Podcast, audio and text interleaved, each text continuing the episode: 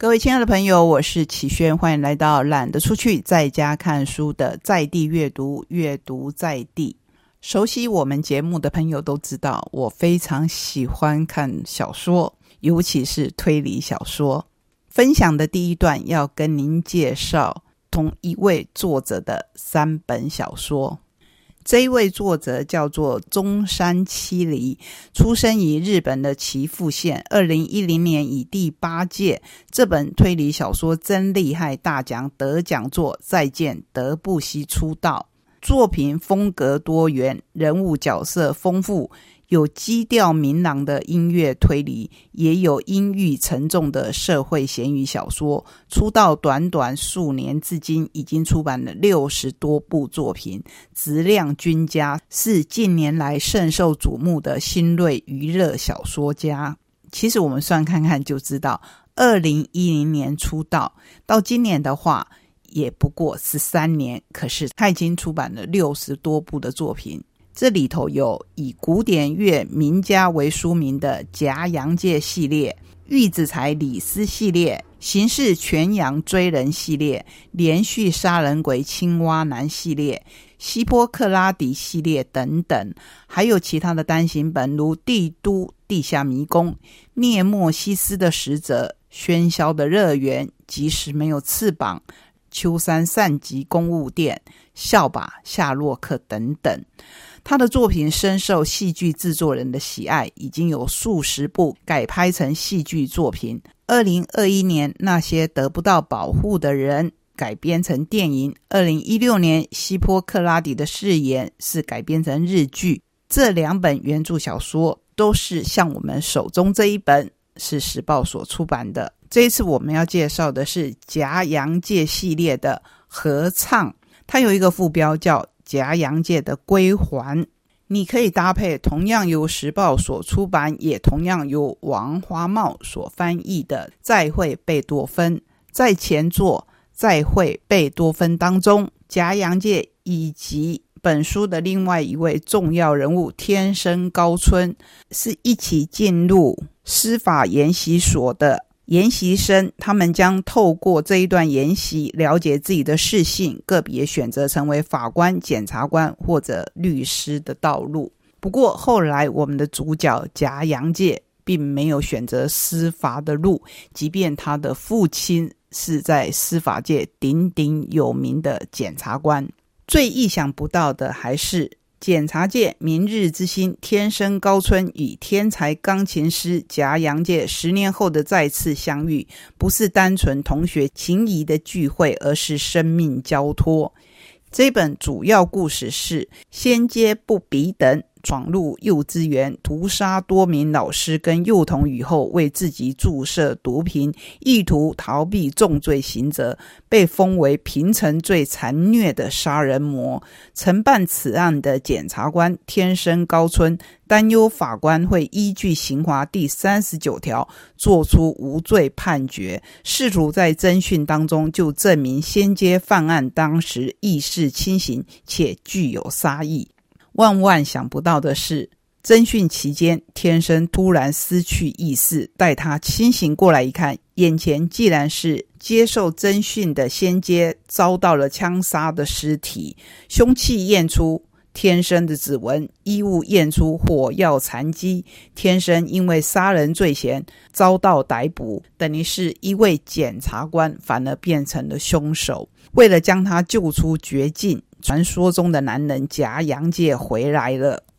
我们在中山七里的另外一部作品《再会贝多芬》当中，曾经看到天生高春一开始就说他要当检察官，所以在合唱当中看他真的身为明日之星的检察官也就不稀奇。可是万万想不到，在《再会贝多芬》当中。他曾经跟离开司法界的贾洋界说：“如果有一天我成为被告，希望你回来帮我。”这一句话会成真。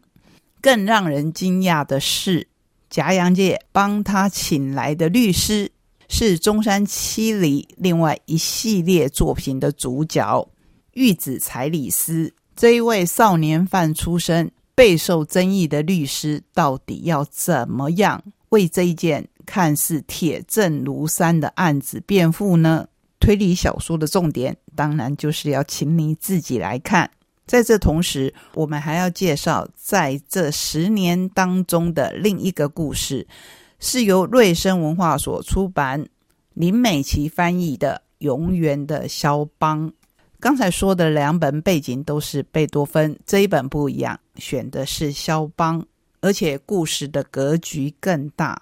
在荒漠、在硝烟四起的战场上，枷锁弹奏的夜曲琴音就这么缭绕着。原本紧张对峙的枪声和炮击声，不知何时停止了。战士们的枪都放下来了。恐怖活动的威胁让警察和参赛者全都束手无策，而唯一能够对抗疯狂战争的，就只有你的夜曲。我觉得有些故事，就真的只有中山七里的笔可以为我们写出来。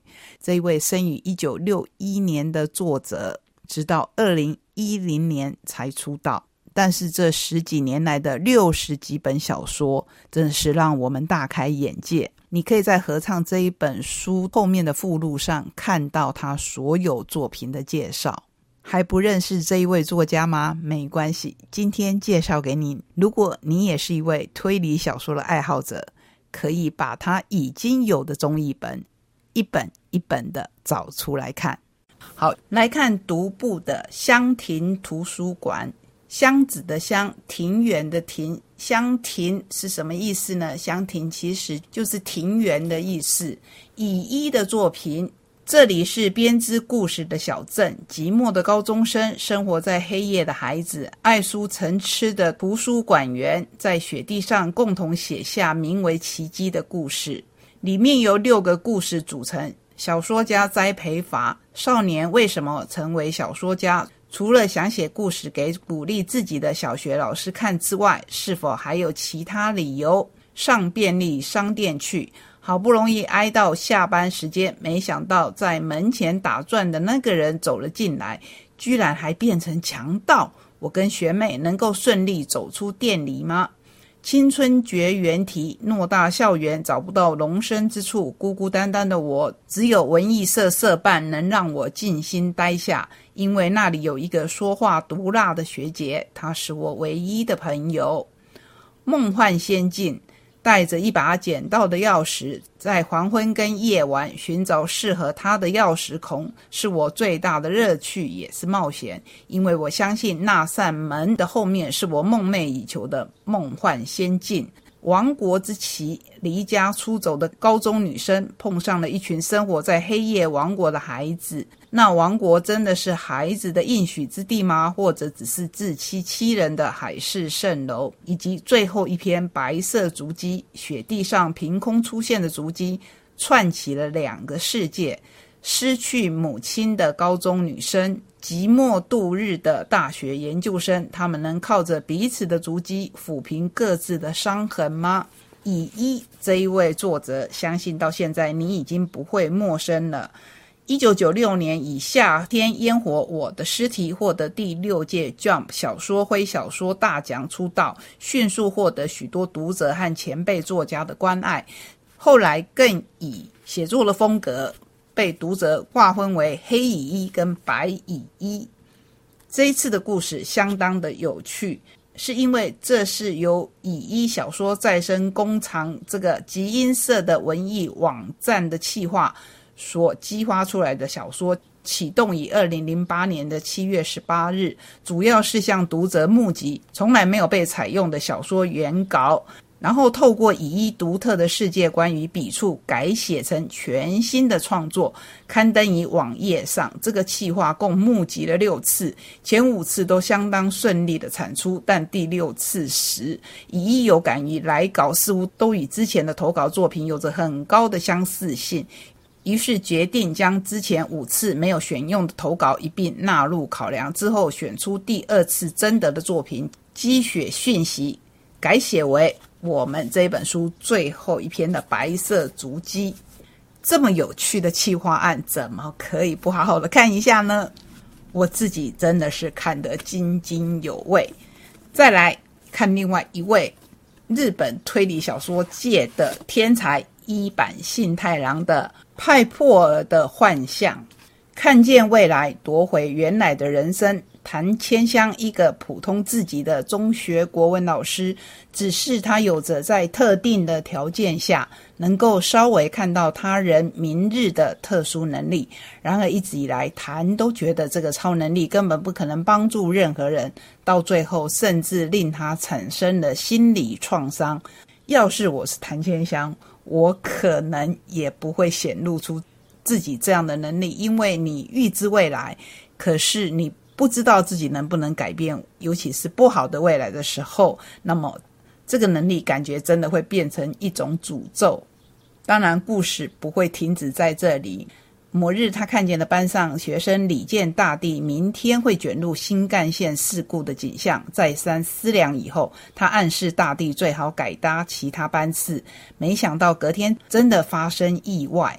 而大地也因为谭的警告逃过一劫，本以为可以就此松口气，没想到大地的父亲李建八贤怀疑其谭可能和恐怖分子有什么勾结。我说到这边，你会觉得说是不是啊？真的是如果无法讲清楚的能力，就好像我们台语说的“后心劈后雷金”，谭好不容易才摆脱怀疑。能力却禁止发动，让他看见了李健被监禁在某处的景象。那么接下来到底要不要说呢？和上一段介绍中山七里的三本小说一样，我们都不能破梗，就要请你自己来看一看了。唯一可以保证的是，今天我们共读的书每一本都非常的精彩。希望你找到你有兴趣的书。陪你度过一段悠闲的时光。我们下个礼拜同一时间空中再会，拜拜。